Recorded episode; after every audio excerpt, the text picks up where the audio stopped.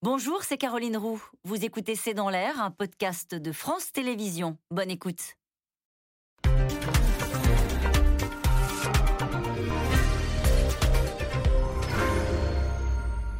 Bonsoir à toutes et à tous. Nous attendons vos questions SMS, Internet et réseaux sociaux pour alimenter notre discussion. La pression était trop forte. Boris Johnson a dû présenter ses excuses aux Britanniques.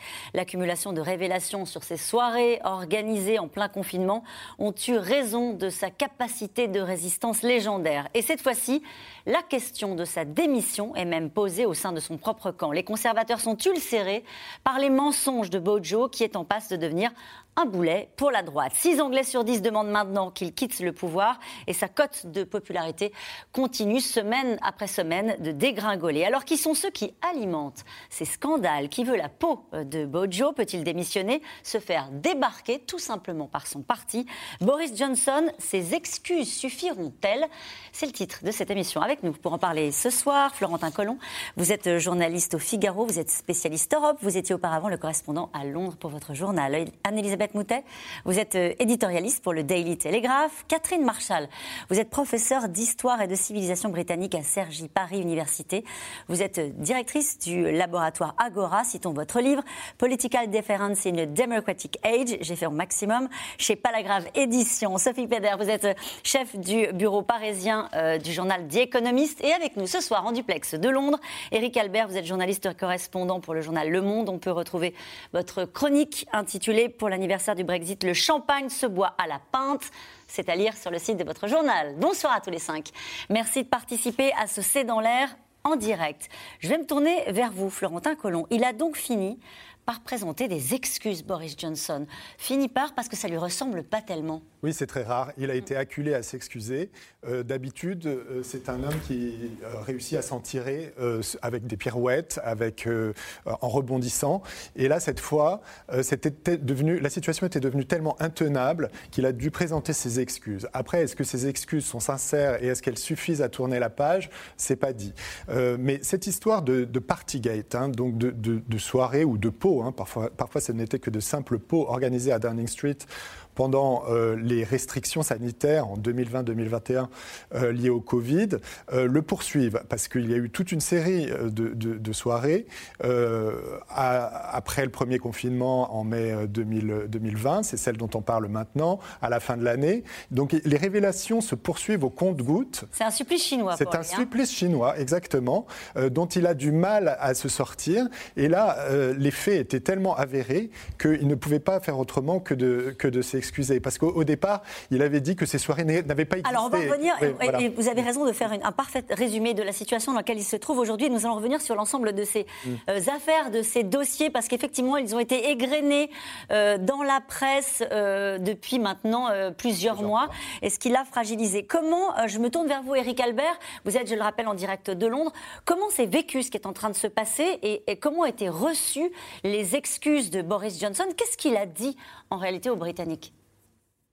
Ce sont des demi-excuses. Il a dit effectivement, il prononce ce mot, je, présente mes excuses, mais il ne présente pas ses excuses parce qu'il n'a pas respecté les règles. Il dit, je présente mes excuses d'avoir été à cette fête, à ce, pot, donc le, en mai 2020, en plein confinement, qui se passait dans le jardin de Downing Street.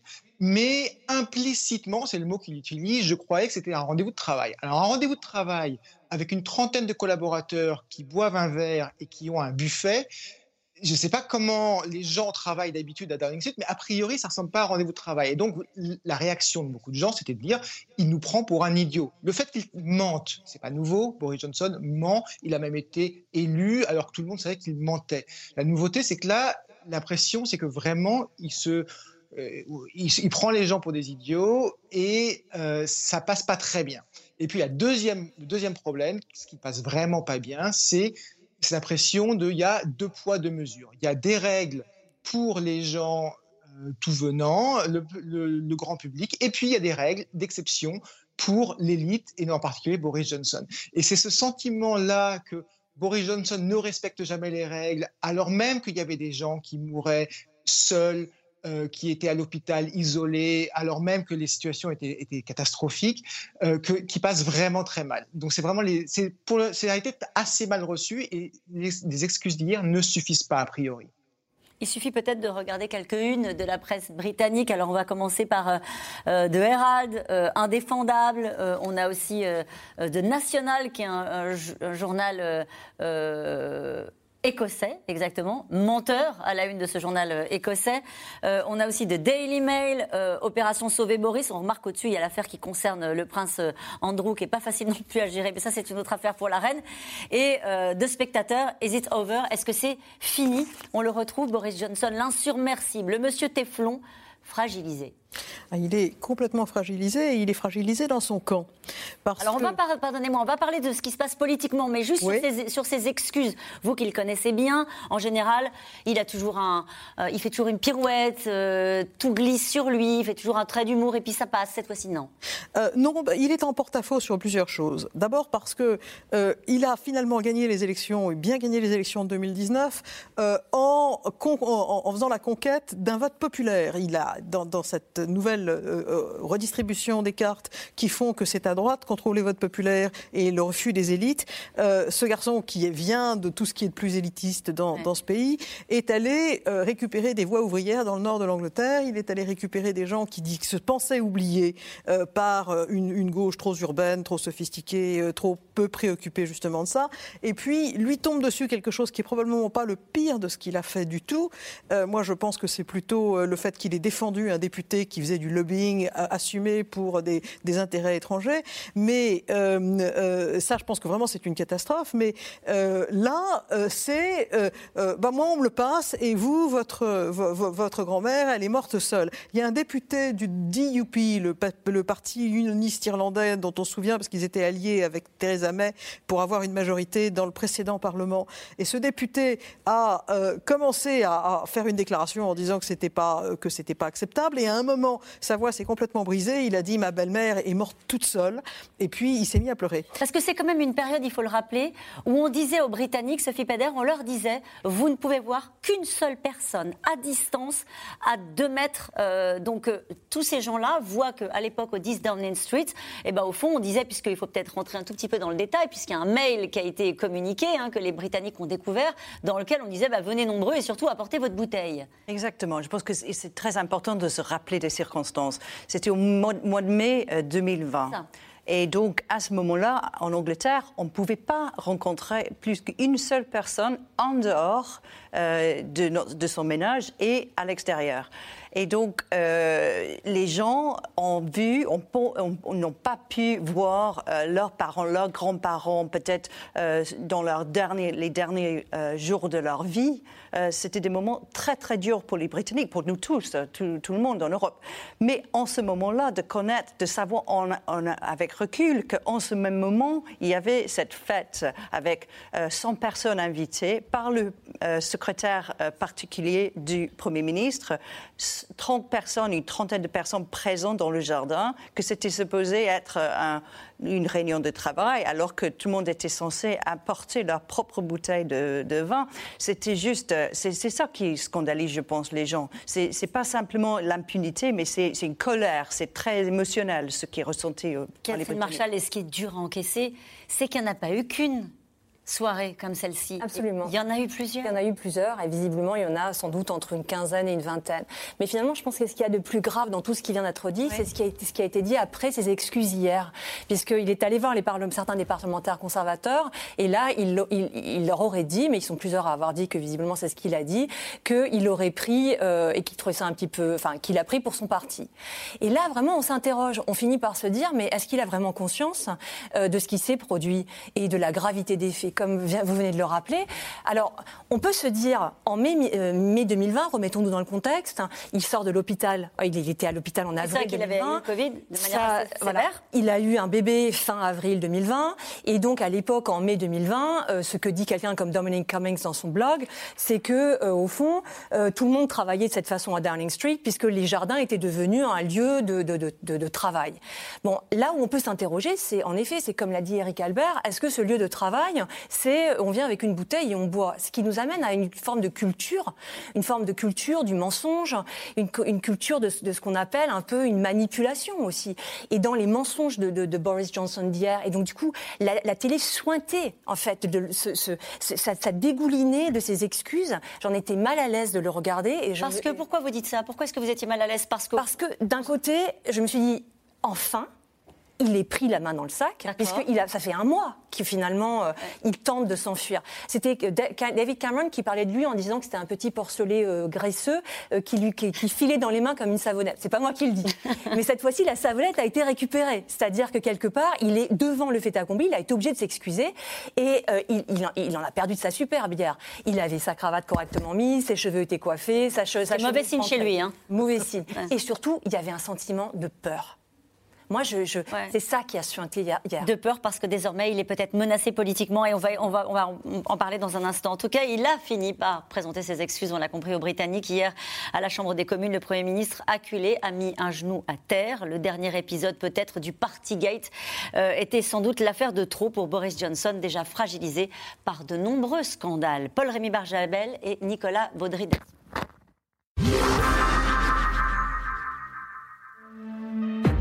C'est une photo qui pourrait bien causer la perte de Boris Johnson, le Premier ministre et ses équipes, dans le jardin du 10 Downing Street. Une garden party qui s'est tenue au mois de mai 2020. Le thème de cette soirée, que chacun apporte son alcool, mais en période de confinement, on n'enfreint pas ses propres règles. Scandale dans toute la presse britannique. Boris Johnson est la cible de tous les tabloïds. Fin de partie, titre même le Daily Mirror. Car à l'époque, tout le Royaume-Uni est confiné. Les rassemblements à l'extérieur, limités à deux personnes. Hier, le Premier ministre s'est donc retrouvé sommé de s'expliquer devant une chambre des communes, chauffée à blanc. Le 10 Downing Street est un grand bâtiment avec un jardin utilisé comme une extension du bureau. Il a été constamment utilisé car il y a de l'air frais et cela freine les infections. Je suis sorti dans ce jardin juste après 18 h le 20 mai 2020 pour remercier le personnel avant de retourner dans mon bureau 25 minutes plus tard et continuer à travailler. J'ai cru qu'il s'agissait d'un événement de travail. L'opposition se moque et réclame la démission du Premier ministre. Après des mois de mensonges et de tromperies, le spectacle pathétique d'un homme à court d'arguments. Sa défense, il ne s'est pas rendu compte qu'il était à une fête. C'est tellement ridicule que c'est offensant pour le peuple britannique. Est-ce qu'il va maintenant faire ce qu'il faut et démissionner? Je regrette que nous n'ayons pas fait les choses différemment ce soir-là et je m'excuse. Des excuses qui arrivent après des semaines de scandales à répétition. Des révélations sur des fêtes qui auraient eu lieu à chaque fois dans la résidence du Premier ministre britannique. Comme celle de Noël, alors que Boris Johnson recommande à ses concitoyens de limiter les contacts. La presse résume ainsi la situation. Faites ce que je dis, pas ce que je fais. Un sentiment partagé par les Britanniques. Je pense qu'il n'y a pas d'autre conclusion à tirer. M. Johnson doit assumer et démissionner. Une règle pour eux, une autre pour nous. C'est cela qui a mis le peuple britannique en colère et qui sera probablement fatal à Boris Johnson. Les sondages sont d'ailleurs explicites. 56% des Britanniques pensent qu'il doit démissionner. Le deux poids, deux mesures ne passe pas outre-Manche. D'autant que sur les plateaux de télévision, les témoignages se multiplient. Ceux qui ont perdu leurs proches pendant le confinement confient leur détresse. L'enterrement de mon père a duré 20 minutes maximum. Nous étions 10 à l'extérieur, respectant les règles de distanciation. Nous ne pouvions toucher son cercueil. Vous devez regarder et ne faire aucun mouvement sous la pluie. Boris Johnson dit qu'il est resté 25 minutes à cette fête, où il a pu discuter et boire de l'alcool. 5 minutes de plus que ce qui était autorisé pour l'enterrement de mon père. Boris Johnson fragilisé jusque dans son propre camp. La perte d'une circonscription acquise aux conservateurs depuis près de deux siècles entame son crédit politique. Et lorsque plus de 90 députés de son parti votent contre son plan destiné à endiguer l'avancée du variant Omicron, il se trouve un peu plus isolé. Le Parti conservateur a la réputation de ne pas faire de prisonniers. Um, si le Premier ministre échoue, le Premier ministre s'en va. Nous avons de bons Premiers ministres disponibles pour remplacer M. Johnson. M. Johnson doit prouver qu'il est un bon Premier ministre et il est évident que le peuple ne pense pas ça actuellement. Seul motif d'espoir pour Bojo, le front sanitaire. Le pic de contamination pourrait avoir été atteint. La courbe des infections ralentit depuis une semaine. Éric Albert, nous allons voir les conséquences politiques que cela pourrait avoir dans son parti et la façon dont la presse s'est retournée. Mais j'allais dire, les, Anglais dans la rue, euh, ce que vous percevez, vous, des conséquences de ces affaires-là on, a vu ces enquêtes d'opinion qui montrent qu'il est désormais impopulaire. Est-ce qu'il y a une vraie volonté de la part des Britanniques? Eh ben, qu'il s'en aille si vous voulez, Boris Johnson à Londres en particulier, qui est une ville anti-Brexit, est très impopulaire comme Premier ministre depuis tout le temps. Donc ceux qui voulaient déjà son départ sont encore plus renforcés. Ce qui est nouveau, c'est que sa popularité, qui était encore assez forte il y a trois mois, quatre mois, euh, s'est vraiment effondrée. Donc maintenant, il y a un sentiment général que Boris Johnson, effectivement, euh, n'est plus populaire. Et c'est très important pour une raison simple, c'est que Boris Johnson est un homme isolé au sein du Parti conservateur. Il n'y a pas d'élection avant 2024. La seule façon dont il peut partir, c'est si son propre parti veut changer de leader. Il était mis à ce poste de leader parce que il faisait gagner les élections. Le jour où il ne fait plus gagner les élections, d'un coup, sa position est en, grave danger et il peut sauter du jour au lendemain si euh, ses propres députés en décident. Euh, et, et c'est pour ça qu'il est si fragile, c'est que il dépend de gens qu'ils n'ont jamais vraiment aimés, mais qu'il avait mis là pour gagner. Le jour où il ne gagne plus, c'est fini. Comment ça peut se passer concrètement? Euh, On dit qu'ils peuvent le débarquer. Euh, oui, trois solutions. Allez-y. Alors la première qui ne qui se, passe, qui se passera pas, c'est que vous avez besoin d'un député de l'opposition qui, euh, qui fait un vote de défiance. Et, mais dans ces cas-là, il faudrait qu'il y ait une majorité au Parlement. Donc ce ne sera pas le cas. Ensuite, il voudra deux solutions. La première, c'est qu'il tombe sur sa propre épée et donc il démissionne. Ça, dans les, les, derniers cas en date, c'est le cas de, de, de, Cameron et de May. Mais euh, ce sont des gens qui acceptent de partir parce qu'ils sont acculés à, à, partir. Et puis après, vous avez un autre cas. Vous ne croyez pas à cette option? Alors, étant donné la situation, il me paraît compliqué en même temps d'imaginer Boris Johnson acceptant de, lui-même de partir. L'autre solution, qui est euh, la, solution sans doute la plus probable, c'est que vous ayez 15% euh, des parlementaires conservateurs, donc à savoir 54 lettres qui sont envoyées au 1922 Committee, et dans ces cas-là, qui mettent en place un vote de défiance. Et 54 députés conservateurs, 54 lettres qui disent on veut un vote de défiance contre Boris Johnson. Absolument. D'accord. Alors, et là, on en est où? Alors là, on ne sait pas puisque ces lettres sont secrètes, adressées secrètement. Mais ce qu'on sait depuis ce matin, c'est que quatre, quand même, conservateurs se sont élevés, euh, enfin, leurs voix sont élevées très, euh, très, très fortement euh, contre Boris Johnson. Maintenant, tout va dépendre de leur, de leur opinion et de, de rapport de, de, Sue Gray. C'est ça qui est nouveau. On a souvent parlé de Boris Johnson, et ici même avec vous, notamment Anne-Elisabeth Moutet, en disant toujours pour l'instant, son parti le soutient. Ce qui est nouveau cette fois-ci, c'est qu'il y a des voix, y compris dans son propre camp, bom. Qui lui dit ça ne peut plus durer. En gros, ce qu'on a bien compris, tu ne fais plus gagner, donc il faut que tu t'en ailles. Oui, il a, les, conservateurs ont perdu coup sur coup trois élections partielles, euh, dont une avait été provoquée par la stupidité de Boris Johnson et d'un député qu'il a essayé de couvrir. Alors, le député en question s'appelle Owen Patterson. Il était le député d'une circonscription du Shropshire qui a été restée conservatrice pendant 200 ans. Euh, il avait été secrétaire d'État à l'Irlande du Nord et à l'agriculture. Et puis, on a découvert qu'il touchait aussi de l'argent. Légal, mais c'est pas acceptable moralement, euh, pour des activités de lobbying. Euh, à ce moment-là, euh, il y a eu un, reproche de, de, la, du, président de la Chambre et puis il, des autorités de contrôle d'éthique et il devait être suspendu pendant cinq semaines. Au lieu de faire basse figure, il est allé voir Boris Johnson en lui demandant de le défendre. Comme Ce que Boris Johnson a fait. Ce que Boris Johnson a fait, parce que Patterson, c'est vraiment, c'est son, ça fait partie du noyau de députés conservateurs euh, qu'ils suivent. Moyennant quoi, ça a fait une catastrophe, c'est-à-dire que euh, la chose s'est envenimée, on en a appris plus sur les intérêts compliqués et croisés de Owen Patterson. Il a été obligé non pas de se faire simplement suspendre pendant cinq semaines, mais de démissionner. Il y a eu une élection partielle et elle a été gagnée par un candidat libéral-démocrate. Ça, ça veut dire que vous racontez cette affaire parce que ça veut dire que les conservateurs en veulent à Boris Johnson d'avoir géré ce dossier-là de cette manière-là? Parce que à ce moment-là, on ne pensait pas qu'il allait encore démissionner, que tout le monde allait appeler à sa démission, mais ce qui était évident, c'est c'est qu'il avait perdu le Boris Touch, et le Boris Touch, c'était quelqu'un qui voyait les situations politiques et qui, et qui, les manœuvrait bien. Et là, on s'est bien rendu compte qu'il était euh, ce que les, les, Anglais appellent tin eared. Il avait une oreille en fer blanc, il n'était plus capable d'entendre euh, les, voix du dehors. Alors, trois élections perdues coup sur coup, euh, l'Écosse qui lui rentre dedans depuis le départ, mais qui se trouve confortée alors même que pour la première fois, Nicola Sturgeon n'est pas aussi populaire qu'elle l'a été.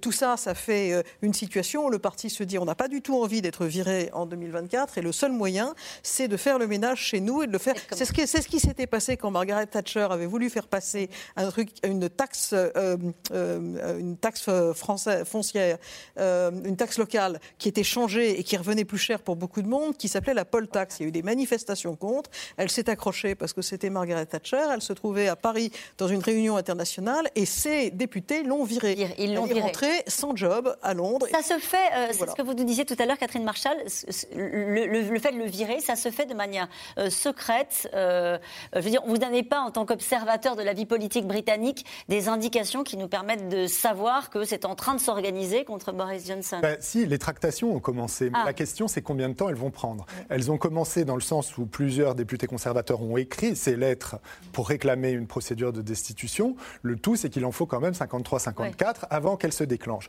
Et 53-54, c'est 15% euh, du groupe conservateur, mais ça représente quand même pas mal de députés. ils vont faire leurs calculs. Parce qu'il y a une expression euh, anglaise qui dit on ne remplace pas quelqu'un par personne. C'est-à-dire qu'il faut avoir un plan quand même bien ficelé. Pour se débarrasser de Boris Johnson, il faudrait savoir qui ils veulent mettre derrière. Et pour l'instant, c'est loin d'être clair. On va peut-être parler des prétendants ensuite.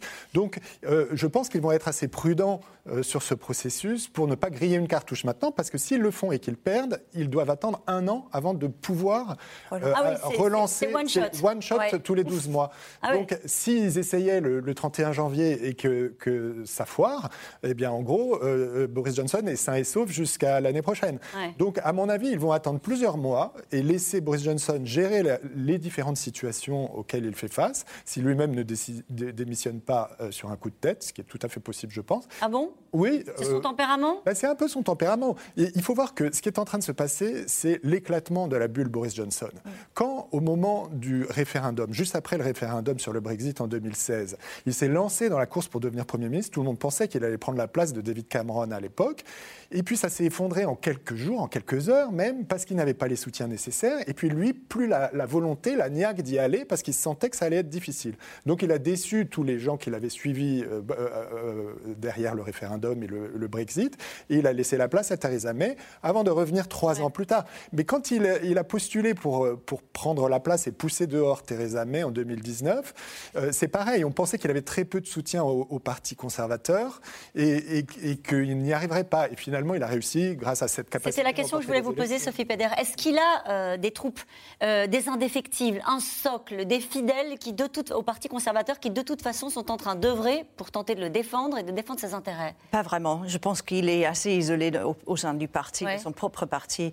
Et euh, j'allais juste souligner le point qu'a fait Florentin Colomb à l'instant, c'est que ce, ce, processus pour faire partir euh, Boris Johnson, on ne l'utilise pas à la légère. Ce n'est pas quelque chose qui se fait dans 24 heures, même, même en deux semaines. Il y a d'abord l'enquête la semaine prochaine de, de cette haute fonctionnaire qui enquête sur les circonstances de cette fête à Downing Street en mai 2020. Ensuite, il y a euh, des élections euh, municipales au mois de mai et ça risque d'être très délicat, très compliqué pour lui. Donc, entre-temps, on peut imaginer peut-être un peu de mouvement, mais ça ne sera pas demain. Euh, c'est une fois par an et on ne l'utilise pas à la légère. L'enquête dont vous parlez, quel est l'objectif? Déterminer quoi A priori, on sait tout. Écoutez, euh. pour, Boris Johnson, ça sera un moyen pour lui de dire euh, si l'enquête ne le cible pas personnellement comme coupable pour cette fête, il peut changer ses équipes, peut-être dire c'est pas moi qui l'ai organisé, je ne savais pas, je suis passé là, ils étaient en train de. Je ne savais pas, je pensais, comme il a dit dans, les dans la Chambre des communes, euh, je pensais que c'était une réunion de travail. Et donc, il peut euh, remouiller ses, équipes, il peut euh, trouver des, des, coupables.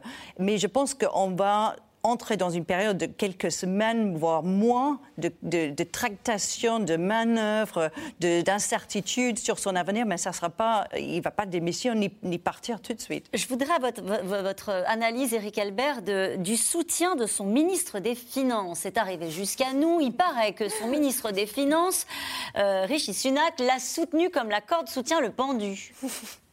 Il a mis 8 heures pour envoyer un tweet qui, du bout des lèvres, disait Boris Johnson a eu raison de s'excuser euh, et j'attends maintenant les conclusions du rapport euh, de Sue Gray comme, comme on, vient d'en parler. Donc c'était vraiment le minimum possible euh, pour, pour, comme soutien. Rishi Sunak, le chancelier de l'échiquier, est l'un des deux favoris, même si ce n'est pas très clair pour l'instant, pour éventuellement succéder à, Boris Johnson. Et donc, effectivement, une chose qui est importante, c'est non seulement Boris Johnson n'a pas d'alliés, c'est quelqu'un qui a toujours été assez isolé, mais même il a des ennemis. Il a beaucoup d'ennemis euh, qui lui en veulent énormément. Boris Johnson a beaucoup trahi, il a fait beaucoup de promesses à beaucoup de gens qu'il n'a pas tenues.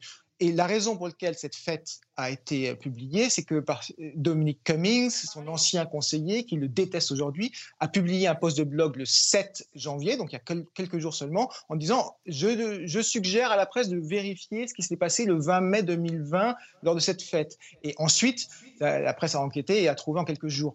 Mais il y a vraiment des gens qui lui en, veulent. Moi, je vous coupe. Je vous coupe. On, va en parler justement de tous ceux, et ils sont nombreux, vous avez raison de le préciser, qui en veulent à Boris Johnson et qui espèrent euh, le faire tomber. Mais si on revient juste à ce, au chancelier de l'échiquier, à son ministre des Finances, euh, il n'a pas réagi, Boris Johnson? On imagine mal ici en, France un ministre euh, soutenir du bout des lèvres le Premier ministre. En tout cas, ça se verrait, quoi.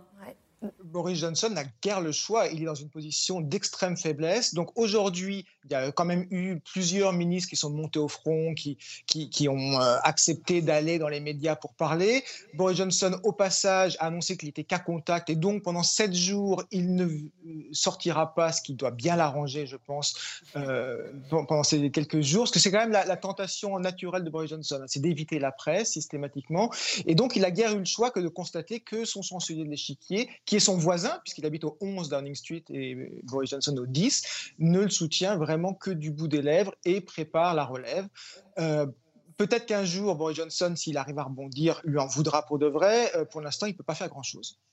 Que devient sa compagne? On en a beaucoup parlé parce qu'il paraît qu'elle était responsable de tout. C'est sa femme. Sa femme, pardon. Ils se sont mariés. Elle a, même, euh, elle a eu un enfant il y a très peu. Elle a eu deux enfants. Deux enfants, bah voilà, euh, sur toute la ligne. Donc sa femme qui a eu deux enfants. Une bonne partie des troupes qui soutenaient Boris Johnson dans toutes les euh, conférences nationales annuelles du parti sont des gens qui détestent Carrie Johnson parce qu'ils considèrent qu'elle a fait abandonner les, les, vieilles traditions conservatrices parce qu'elle est presque woke, parce qu'elle est obsédée par l'écologie et donc elle a absolument poussé Boris Johnson dans euh, la COP26 et un certain nombre de mesures vertes qui, sont, euh, qui, vont, qui veulent dire que ça, euh, ça et la hausse des prix des, du pétrole, ça veut dire que les gens vont avoir froid, que l'inflation va repartir, que tout ça c'est coûteux. Et donc tout ce qui est cet électorat populaire qui n'a absolument pas envie de machin à la mode, de diversité affichée, de, de, de, de politiques qui soient finalement des politiques qu'on fait à gauche et au centre-gauche. Et ces papiers peints hors de prix et, qui, qui, a un coût,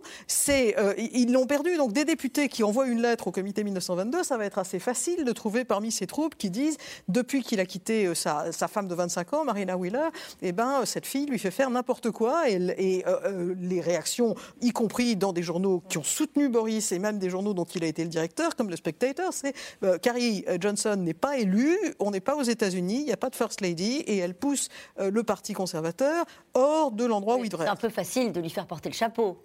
Oh, je pense que elle était directrice de la communication du Parti conservateur. Je veux dire que c'est une politique. Euh, c'est une fille extrêmement intelligente. Euh, et euh, il est absolument évident qu'elle a lu l'idée d'avoir des, enfin, toutes sortes d'orientations. C'est elle qui les a décidées. Elle a une équipe qui lui fait faire de la politique. Elle a eu la peau du fameux Dominique Cummings, qui est le Patrick Buisson, qui est le Patrick Buisson de, de Boris Johnson. Et puis, elle n'a pas du tout le sens politique de quelqu'un qui a tout de même de l'expérience. Elle, a, elle est intelligente intelligente, mais enfin, elle a, elle a 30 ans et quelques. C'était l'affaire des papiers peints. Alors, l'affaire du papier C'était elle aussi ou pas? Oui. on va peut-être donner la parole à Florentin Colomb sur l'histoire des, papiers peints parce qu'on l'avait aussi dit que c'était de sa faute. Oui, oui. On a l'air de dire ça avec. Ça a commencé non, mais on peut le rappeler, c'est un des nombreux scandales qui, qui, poursuit Boris Johnson. C'est qu'il a fait refaire l'intérieur de l'appartement de fonction de Downing Street. Comme il n'y a pas beaucoup de moyens publics, il a fait appel à un donateur privé qui a financé cette rénovation. Et la rénovation était très coûteuse parce que Carrie, la femme de Boris Johnson, a commandé des papiers peints à 800 livres, donc à peu près 900 euros le rouleau. Donc ça, ça s'est su. Et en plus, ça a été financé par un donateur privé. Et, Boris Johnson a, dit qu'il a dû dire qu'il allait rembourser parce qu'il n'était pas censé accepter un don comme ça. Mais ce que toutes ces petites histoires de Downing Street, cette chronique de Downing Street, un petit peu comme le Versailles de Marie-Antoinette, ce que, ce que ça soulève aussi, parce que ce n'est pas que ça, ce n'est pas que l'écume des pots, des, des, fêtes euh, arrosées, etc. C'est aussi euh, des luttes intestines au sein du Parti conservateur sur la direction politique du, pays et ce que l'on fait du Brexit. Parce que finalement, on est là un an maintenant après l'entrée en vigueur du Brexit, bientôt 5, 6 ans après le vote du, référendum. Et on n'est plus du tout dans la, pureté du, dessin des Brexiteurs. Et du coup, euh, il y a de plus en plus de récriminations au sein du Parti conservateur sur la façon dont Boris Johnson met en place le Brexit, euh, qui n'apporte pas les, fameux bénéfices promis au pays, c'est-à-dire moins de taxes, moins de régulation, euh, une liberté d'entreprendre beaucoup plus grande. Au contraire, et là où vous parliez de Rishi Sunak, le ministre des, mmh, Finances, tout à l'heure, c'est qu'il n'est pas du tout sur la même ligne de Boris Johnson là-dessus. Euh, Boris Johnson, lui, il veut de la dépense publique. Il a aussi augmenté les impôts euh, pour, euh, à la sortie de la crise du Covid. il y a l'ancien ministre du Brexit qui s'appelle David Frost, qui a démissionné aussi en disant qu'il n'appréciait pas, qu'il n'approuvait pas la direction avec laquelle les choses étaient menées. Donc avant qu'un nouveau, qu'un remplaçant vienne prendre la place de Boris Johnson, il faudra qu'ils se soient mis d'accord et qu'ils aient trouvé une ligne directrice sur ce qu'ils veulent faire de la Grande-Bretagne post-Brexit. Est-ce que, Catherine Marchal, pour faire précisément écho à ce que vient de dire Florentin Collomb, est-ce que ces affaires-là ne sont pas, est-ce que vous êtes d'accord avec ça, en train de masquer euh, une désaffection du camp conservateur sur le fond de la politique menée, sur le contenu, ce qui expliquerait aussi la volonté de certains, et on va venir dans un instant, je vous promets, de l'abattre. Mais c'est exactement ce que disait Eric Albert et ce que vous disiez à l'instant, c'est que la difficulté, c'est que Boris Johnson a fait des promesses intenables à plusieurs groupes dans le parti. Et donc, en fait, pour résumer assez euh, clairement, vous avez d'un côté euh, les Brexiteers durs auxquels il a fait des promesses euh, vraiment de, populistes, on va le dire. Et puis vous avez ceux qui sont les conservateurs provinciaux, à qui il a fait des promesses de ramener une forme d'ordre. Bon, ces promesses, bien sûr, ne sont pas tenues. Puis vous avez un troisième groupe qui sont les circonscriptions, les anciennes circonscriptions travaillistes qui ont voté euh, pour les conservateurs au moment des élections législatives de décembre 2019. Et là, l'idée, c'est de faire un nivellement par le haut. Alors on l'attend, on va voir si ça, pourra venir ou pas. Et enfin, le dernier groupe, c'est exactement comme vous, vous l'avez dit, c'est le groupe de ces euh, cosmopolitan liberals. Donc c'est ces, personnes comme Carrie Johnson qui sont plutôt considérées comme... Des bobos? Voilà, absolument. Et c'est ce qu'elle est. Et c'est ce qu'il faut le dire. Et donc, du coup, il a fait des promesses à ces quatre factions et, il, arrive au moment où il ne peut pas les tenir. Qui a la main dans le parti? Quelle faction a la main dans le parti? C'est là toute la difficulté. C'est qu'il il s'est quand même séparé d'un grand nombre de personnes puisqu'il a beaucoup trahi. C'est ce qu'a dit Eric Albert. Il a laissé beaucoup de cadavres autour de lui. Il n'a pas beaucoup de soutien. Et puis, je crois aussi que c'est intéressant sur quelqu'un comme Carrie Johnson. C'est ce que vous avez dit, mais elle est aussi liée alors, à l'affaire des, des, papiers peints, mais elle est aussi liée à ce qui s'est passé en Afghanistan euh, cet été. Euh, à savoir que le retour euh, de, chats et de chiens euh, dans un, dernier avion qui a, quitté l'Afghanistan au mois d'août, c'était sans doute, sans doute. C'était son idée? Alors c'était peut-être sans doute poussé par elle, alors qu'on sait maintenant qu'on aurait pu ramener des personnes. Et donc vous comprenez que, alors ça, commence à faire beaucoup. Ça commence à, amener pas mal de difficultés dans lesquelles finalement il ne peut plus. Il est, il est, il est acculé, et d'où les excuses d'hier, mais des excuses Juste un point là-dessus, sur, sur ces soutiens moi, ce matin, en écoutant les soutiens de, Jacob Rees-Mogg, leader de la Chambre des, enfin, leader conservateur à la Chambre des communes, je me disais que sa façon de le soutenir, c'était plutôt de l'achever, puisqu'il a fini par, euh, par, euh, par dire d'abord qu'un euh, des critiques dans, au sein du parti, qui était Douglas Ross, qui, qui, Ross, qui est le leader euh, conservateur écossais, était quelqu'un qui était, enfin, qui, qui, qui, était assez mal connu finalement, un, un, poids plume. Donc déjà, quelle idée quand on a besoin des, des, conservateurs écossais. Et ensuite, il a dit que le problème, c'était sans doute que les directives à l'époque du Covid étaient qu'elles avaient sans doute été trop difficiles. D'accord. Vous imaginez dire ça à des gens qui ont vécu des obsèques dans lesquels ils n'ont pas pu y assister C'était pas le meilleur moyen de soutenir, en effet. un fiasco. Euh, en tout cas, il était l'un des plus proches conseillers de Boris Johnson et il est soupçonné d'être l'un de ceux qui organisent sa chute. On en a parlé tout à l'heure. Dominique Cummings distille au compte-goutte les informations compromettantes sur son blog payant, mais il n'est pas le seul à vouloir sans doute le départ de Bojo. Romain Besnénou, Joanne Boulanger.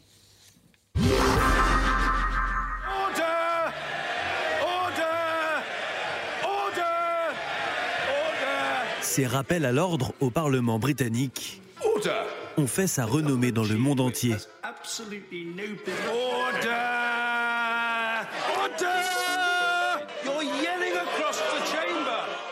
Aujourd'hui retraité, John Bercow continue d'user de sa voix grave et caverneuse pour secouer le Royaume-Uni.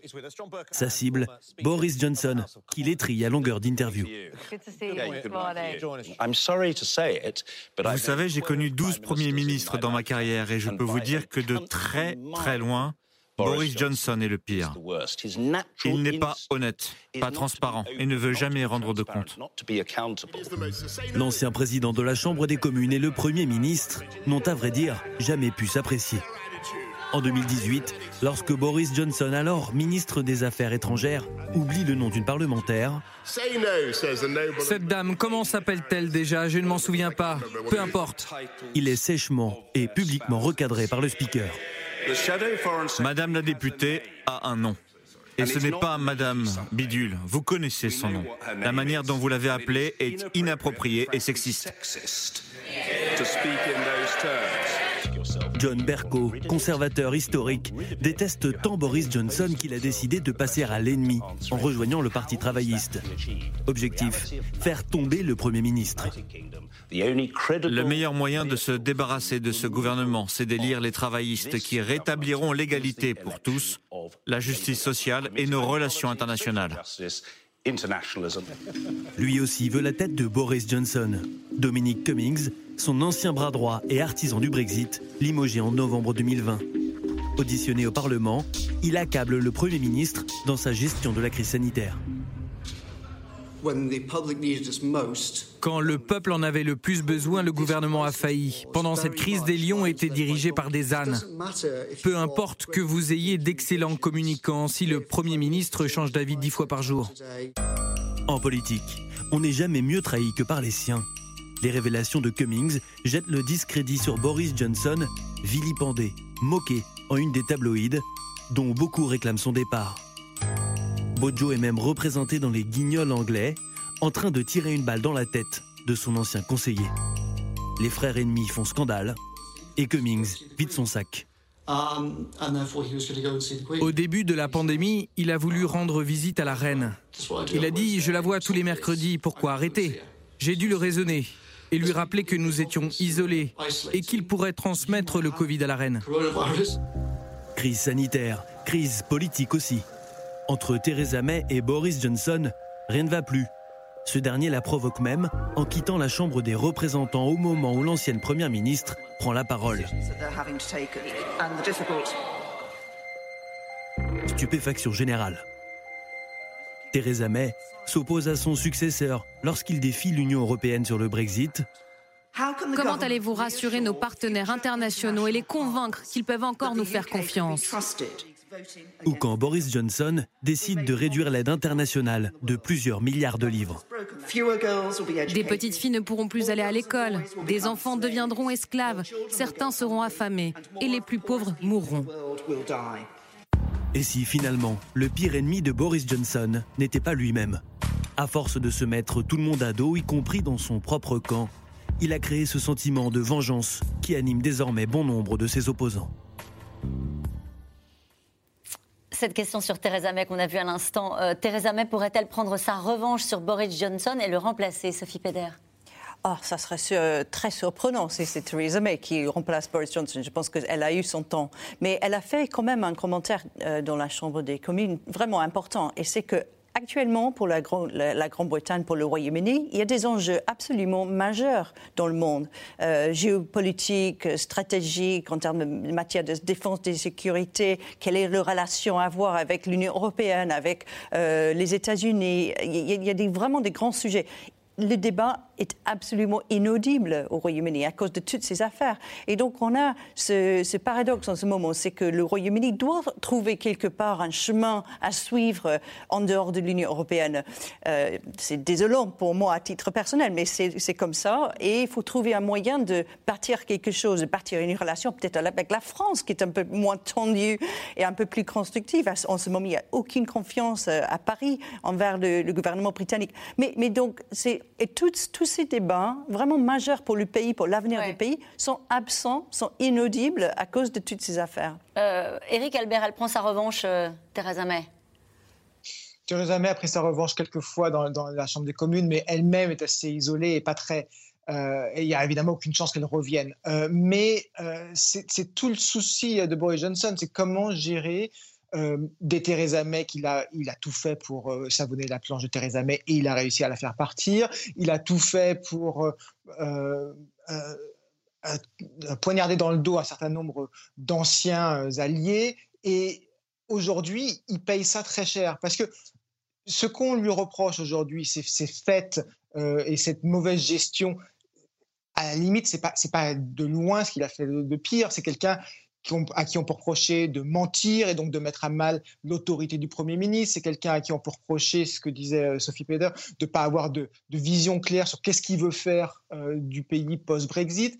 Euh, mais il est devenu complètement isolé, il n'a plus personne pour, l'aider et c'est ça qui va avoir du mal à, gérer, c'est comment, comment faire.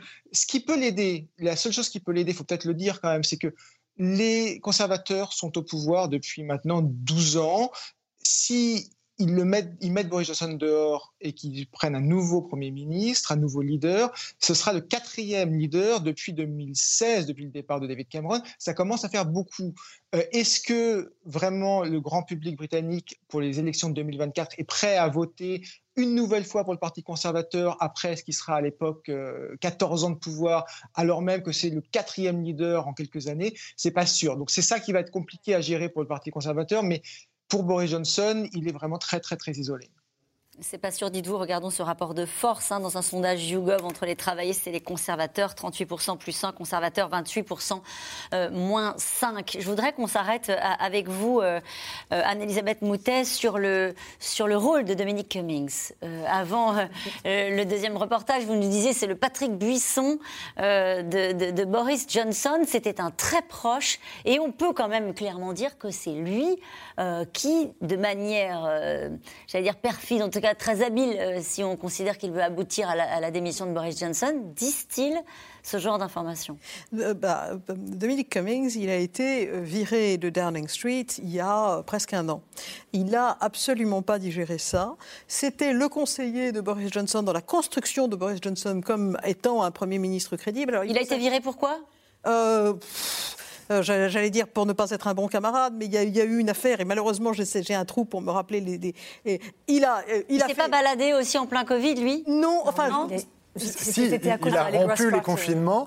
Oui, il est allé à l'autre bout du pays, mais c'est pas pour ça qu'il a été pas, pas du tout il, est devenu un boulet parce qu'effectivement, il était allé avec sa femme, il a traversé tout le pays en voiture pour aller chez ses parents en vacances. Donc il était au sud-est, il est allé dans le nord-est, et en plus, euh, il est allé faire une visite à un château. Un château, ça fait toujours mal euh, quand euh, on dit ça dans le discours politique, en, voiture, en conduisant lui-même. Bref, il a lui aussi enfreint toutes les règles du Corée. Pendant le confinement. Pendant le confinement. Mais c'est pas uniquement sur le En réalité, c'est vraiment c'est l'âme d'année, exactement comme était Patrick Buisson pour Nicolas Sarkozy. C'est quelqu'un qui est très intelligent.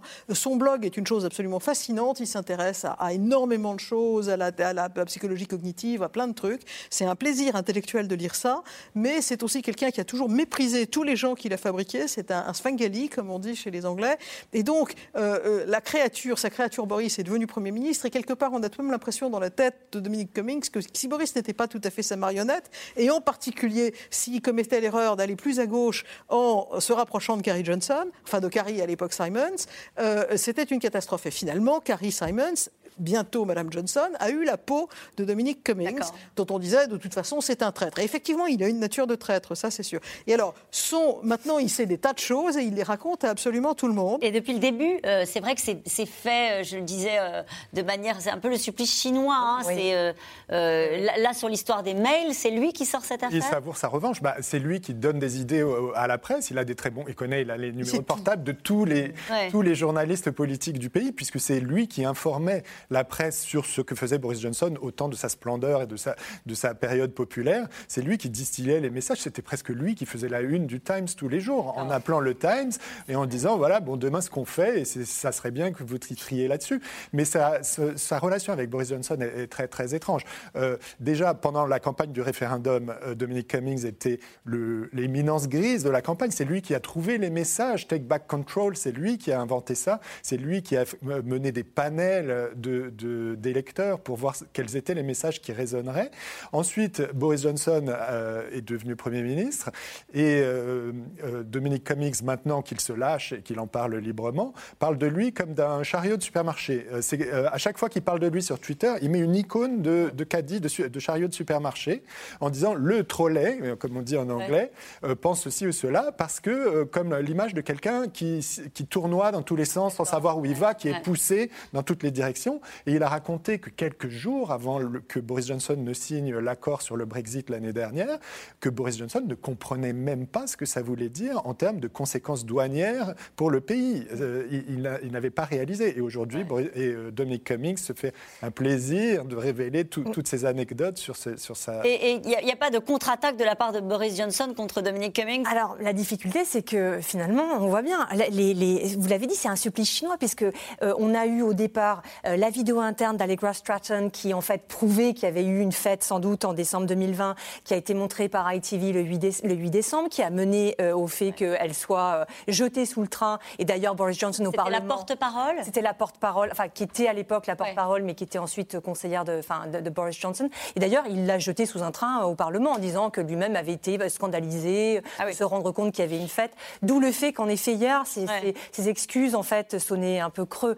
Alors vous aviez le 8 décembre, puis vous aviez le 19 décembre la photo publiée par The Guardian montrant que Boris Johnson, on l'a vu celle qu'on a vue tout à l'heure, puis vous avez eu le 10 janvier dernier le mail de, qui a été présenté par ITV euh, prouvant qu'il qu'il avait été envoyé par, par, par, le, par, par l'assistant privé de, de, Boris Johnson à une centaine de personnes. Donc en fait, vous voyez ces preuves, on, se dit, on finit par se dire mais d'où viennent ces fuites? Et il va y en avoir d'autres. Il y en aura, d'autres, puisque on sait déjà maintenant, sur le blog de Cummings, je suis absolument d'accord, qui est quand même assez fascinant, lui euh, dit, alors sur la photo du 15 mai, euh, là c'était en effet, on travaillait, mais le vrai problème, c'est la fête du 20, euh, du, 20, du 20 mai, et il y en a eu d'autres, et en fait il les cite. Donc est-ce que, est que, dans ce contexte-là, euh, Boris Johnson arrive à conduire malgré tout les affaires courantes, les affaires urgentes, et je pense naturellement à la gestion de la crise du Covid, peut-être avec vous, euh, avec vous, Éric Albert? Il, non, il a beaucoup, beaucoup de mal à aller nulle part et à faire des réformes et à avancer et à avoir un, message audible. Il y a bien sûr le Covid, il faut peut-être en parler, euh, qui, qui, étouffe comme, comme tout le monde ça. Et là-dessus, d'ailleurs, il a pas trop mal réussi son coup sur la vague Omicron, puisqu'il euh, a évité de trop mettre de nouvelles restrictions sur la vague Omicron. Il y a eu une envolée des cas, on semble avoir passé le pic, et les hôpitaux, il y a eu beaucoup de nouvelles hospitalisations, mais euh, les soins critiques n'ont pas tellement augmenté. Donc il a, sous pression de ses propres députés conservateurs qui ne voulaient pas entendre parler de restrictions sanitaires, il a, il a tenu tête aux scientifiques, et il semblerait, je pense avec des pincettes parce qu'on ne sait jamais avec euh, le, le, Covid, que ce pari est payé. Mais ce pari qui aurait dû le rendre assez euh, populaire devient inaudible parce que tout le reste est écrasé par ce qui se passe en ce moment avec ces demi-excuses et ces, et ces scandales à répétition. En tout cas, les Britanniques, ont appris à vivre avec euh, les nouvelles contraintes qu'impose le Brexit. On en a parlé euh, un petit peu tout à l'heure, mais certains d'entre eux, vous allez le voir, ont surtout trouvé le moyen de garder un pied en Europe en passant par l'Estonie. Reportage Barbara Stack et Mathias Garnier.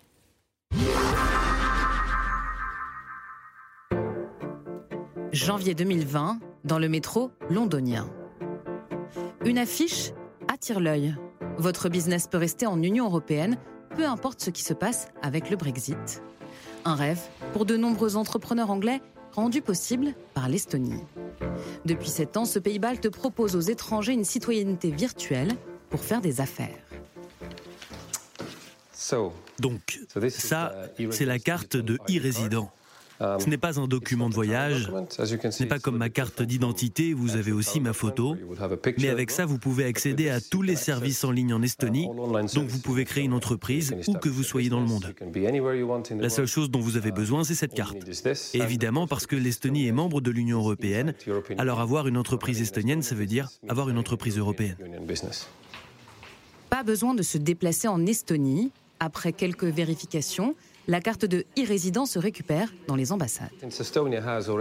L'Estonie a 99% de ses services en ligne. Il est temps d'en faire profiter le monde entier. Il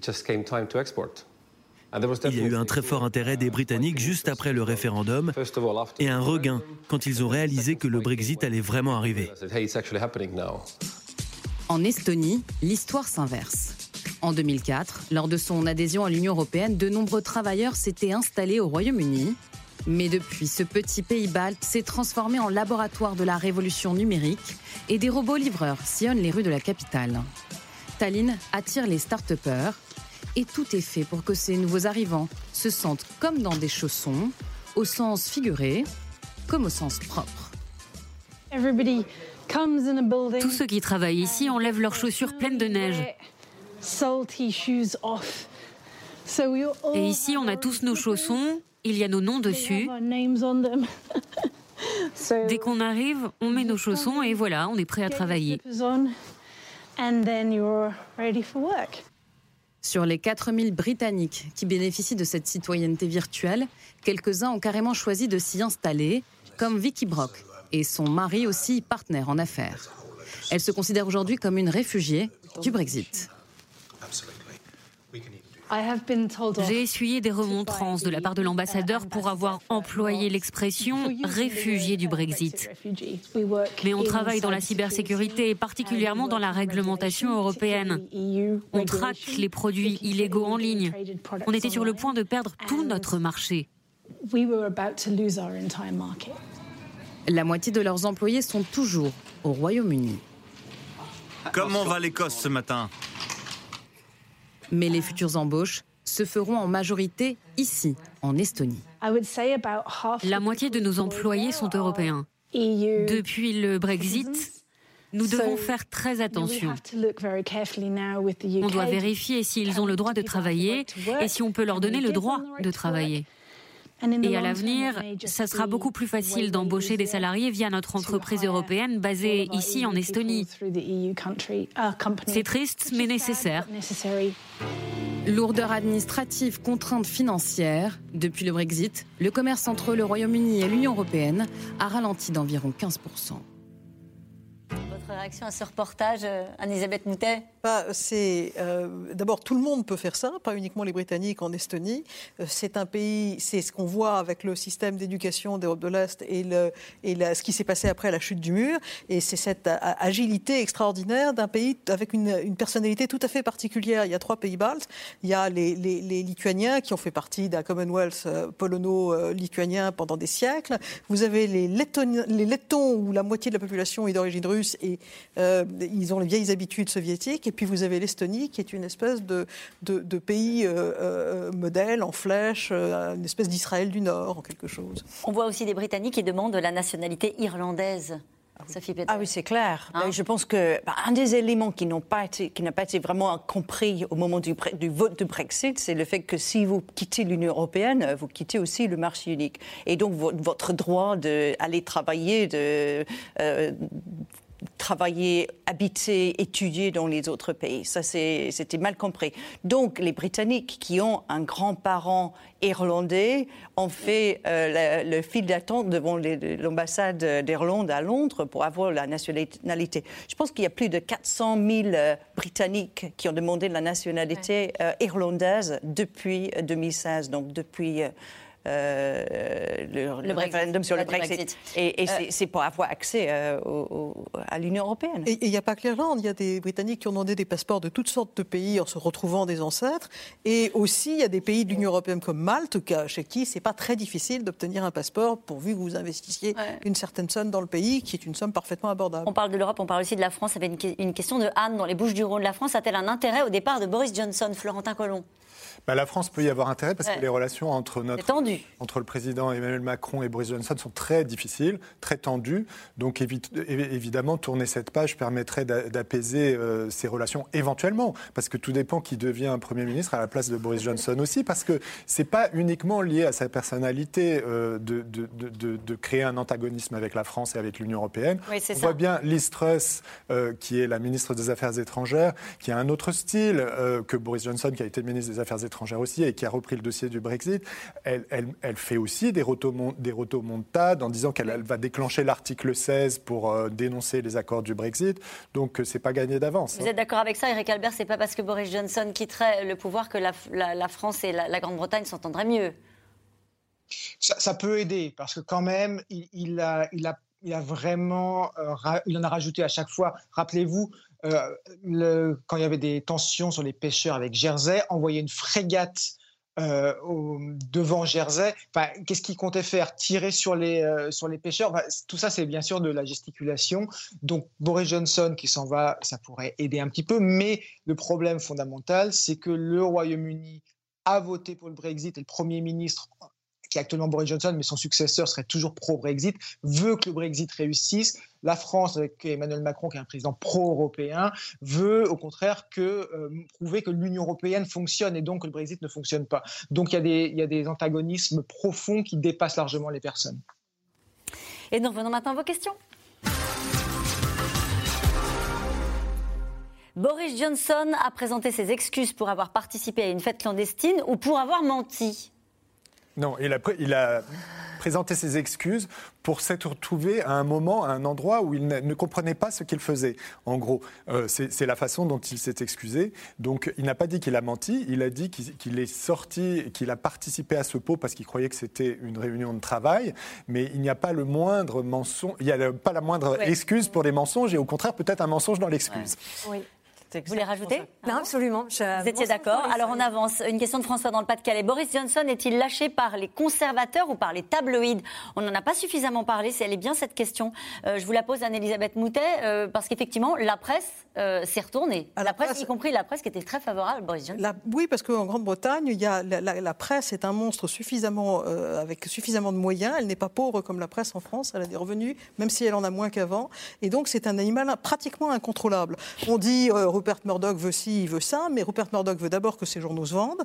Euh, et donc, il y a cette espèce de, symbiose entre les tabloïds et les, et, euh, les journaux. Et ils vont jamais hésiter, que ce soit le Mirror qui est de gauche, à attaquer un, patron, euh, un, patron du parti travailliste, ni les journaux de droite à attaquer un Premier ministre au pouvoir qui est de leur parti. C'est très différent de chez nous. L'important, c'est quand même la presse de droite qui soutenait Boris Johnson avant. Et de voir la une. Et qui lui reproche quoi? Par exemple, euh, avec la tête dans un trou euh, sur la une que vous avez montré tout à l'heure. C'est incroyable, hein, vraiment de, venant de, des spectateurs qui l'a soutenu euh, à fond. Et il lui reproche la même chose que ce qu'on a évoqué. C'est la presse à droite, c'est le Daily Mail, le, Daily Telegraph, etc., de voir que eux, ils soutiennent plus Boris Johnson. Voilà, c'est vraiment. Juste, pardon, je, vous repose la question. Ils ne le soutiennent plus parce que on a évoqué tout un tas de pistes ce soir. parce que c'est politiquement parce qu'il n'a pas tenu ses promesses sur le Brexit, ou est-ce que vraiment c'est cette idée d'avoir menti et de, n'avoir pas respecté les règles et d'avoir heurté les, Britanniques. Le, mensonge, tout le monde savait depuis le début que le mensonge, ça fait partie du caractère de Boris Johnson. C'est pas ça, c'est l'accumulation d'un sentiment d'impunité euh, qui choque et qui scandalise maintenant. Je, voudrais, rappeler que le Télégraphe, il y a plusieurs années, a sorti euh, le scandale des dépenses des notes de frais des députés, que c'était quelque chose qui était contre les intérêts du gouvernement évidemment, et que euh, d'un gouvernement conservateur, et que encore une fois, la presse britannique, elle fait d'abord ce qu'elle pense que le public croit. Euh, c'est pas du tout euh, d'abord. Elle est marquée politiquement. Elle est marquée euh, politiquement, mais elle peut changer d'avis. Et ce qu'elle reproche à Boris Johnson, essentiellement, c'est de se planter là. Mm. D'ailleurs, c'est beaucoup de journaux où Boris Johnson a lui-même travaillé, comme bah, le vôtre, le vôtre et le Spectator, dont il a dirigé la rédaction. ça. C'est finalement c'est un journaliste, Boris Johnson. Il ne faut pas l'oublier. C'est pas un homme politique, c'est un journaliste. Éric Albert. Alors attendez, une question pour Éric Albert, une question de Raymond dans les Alpes de Haute-Provence. Boris Johnson est-il le pire premier ministre que les Britanniques aient eu?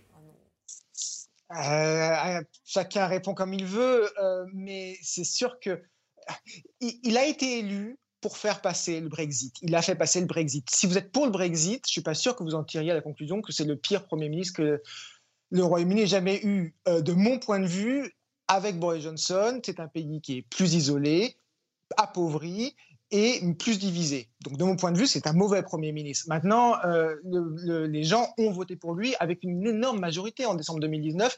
Il n'est pas exclu à l'heure actuelle quand même qu'il s'en sorte et qu'il arrive à rebondir et qu'il qu'il gagne encore des élections. Enfin, il n'est pas encore tout à fait fini quand même. C'est injuste aussi parce que finalement, c'est quand même quelqu'un qui, aux élections législatives de décembre 2019, a réussi à avoir une majorité euh, absolument incroyable, enfin encore plus grande que, que celle des conservateurs précédents. Donc, je pense qu'il faut. C'est une période de crise, absolument. Mais vous êtes d'accord avec ce qui vient d'être dit? Ah oui. Il n'est pas fini. On a dit qu'il est dans mauvais espace, mais il a encore un trou de souris pour s'en sortir? Vous disiez, votre avis vous, je, vous disiez qu'il pourrait décider en effet de partir, après tout, euh, sur un coup de tête. Maintenant, je, je, pense, que je pense, que ce sera difficile, je pense qu'il sera acculé à la sortie. Et après, le rapport peut-être de Sue Gray, mais peut-être qu'il pourra aussi continuer non, je serais surprise euh, s'il part de son propre euh, volonté. Non, c'est pas ça, parce qu'il se prend souvent pour Churchill. C'est quelqu'un qui se bat, c'est quelqu'un qui euh, démissionne absolument pas. Mais je pense qu'il a quand même quelques mois là devant lui où on va voir quel est le rapport de force vrai entre lui. En tout cas, sur les images qu'on a vues tout à l'heure, on voyait un homme qui avait vraiment changé de mine. Peut-être est-ce surjoué en tout cas, il apparaissait le regard baissé, assez en retrait. Peut-être qu'il va écrire un autre récit euh, pour euh, essayer de regagner des points dans les sondages et de rassembler sa famille politique. Vous savez, moi je pense que c'est quelqu'un qui n'est pas très à l'aise à être Premier ministre. Je pense que finalement, il trouve que c'est un job qui n'est pas du tout euh, ce qu'il veut et ce qu'il aime bien faire. Il, aime bien la fête, il aime bien rigoler, il aime bien euh, euh, plaire à tout le monde. Et être Premier ministre, c'est étudier les dossiers, c'est trancher, c'est arbitrer, c'est vraiment faire des, de prendre des décisions difficiles parfois, c'est de, de, de, de, faire du leadership. C'est pas ça qu'aime bien Boris Johnson. Donc je, je, je, je pense qu'on a vu sur son visage, finalement, le fait que c'est assez désagréable d'être dans cette position-là. Une question de Jean en Suisse. Quelle autre possibilité que la démission pour Boris Johnson? Tenir? Ah bah, tenir, oui, absolument. Et euh, enfin, on va voir, c'est quelqu'un qui est intelligent. Le problème, c'est que c'est aussi quelqu'un qui est à la fois paresseux et qui a, euh, je dirais, un problème enfin, congénital à, faire les choses avant le dernier moment. Alors là, effectivement, il est acculé. Je ne pense pas qu'il a joué le fait d'être acculé. Je pense que c'était vraiment la mine qui faisait. Euh, si lui, et je pense sa femme, parce que sinon on la blâmera le, reste, le restant de leur jour, euh, décide qu'il faut qu'il reste, brusquement, il est capable d'un dernier sursaut. On ne sait jamais. Mais moi, je dirais que c'est 35% de possibilités pour qu'il reste et 65% euh, pour qu'il parte. Le départ de Johnson et son remplacement pourrait-il remettre en cause les négociations du Brexit avec vous à Londres, Eric Albert? Encore une fois, ça peut aider parce qu'effectivement, les négociations qui sont encore en cours sur, sur l'Irlande du Nord en particulier, hein, sur, les, sur les droits de douane euh, avec l'Irlande du Nord, euh, sont compliquées, elles traînent depuis des mois. Boris Johnson avait plutôt mis de l'eau dans son vin euh, en décembre. Le départ du ministre du Brexit, Lord Frost, euh, allait aider dans ce sens-là. Euh, le fait qu'il y ait du sang frais, que ce soit plus Boris Johnson, ça pourrait peut-être aider effectivement parce que Boris Johnson a toujours un intérêt politique, et c'est ça qui est, qui est dangereux, à surjouer les différences avec l'Union européenne et à redire c'est la faute des Français, c'est la faute de Bruxelles, parce que c'est toujours dans son intérêt politique. Et il l'a utilisé à plusieurs fois cette arme, à plusieurs reprises cette arme. Il a toujours cette tentation-là, surtout quand ça va, quand ça va mal pour lui. Une question de Bruno dans le Val-de-Marne. Le successeur de Bojo devra assumer le Brexit. Qui en a envie? Oui, mais c'est justement toute la question et tout, tout le fardeau qu'ont apporté les prochains politiques au, Royaume-Uni, qu'ils soient d'ailleurs conservateurs ou travaillistes. C'est-à-dire qu'ils auront cet héritage du, Brexit à transformer en quelque chose qui fonctionne, puisqu'il n'est pas question de revenir dessus, pas avant des décennies en tout cas. Donc euh, le, prochain Premier ministre devra euh, continuer à faire avancer le pays, à faire euh, des réformes, à faire en sorte que l'économie fonctionne dans ce cadre extrêmement étriqué et compliqué du Brexit. Et les batailles du Brexit ne sont pas du tout terminées au sein si Boris Johnson remet sa démission à la reine, celle-ci peut-elle la refuser? Non. Non. Non. Bon, ben voilà, ça c'est clair. Il est clair que maintenant, c'est l'heure de retrouver Anne-Elisabeth Lemoine. Bonsoir Anne-Elisabeth, au programme de C'est à vous ce soir. Bonsoir chère Caroline. Pourquoi tant de haine? C'est la question que posent les deux journalistes Maurice Safran et Nicolas Doménac dans leur dernier livre. Rarement un président n'a suscité un tel déchaînement de passion. Il s'agit d'Emmanuel Macron.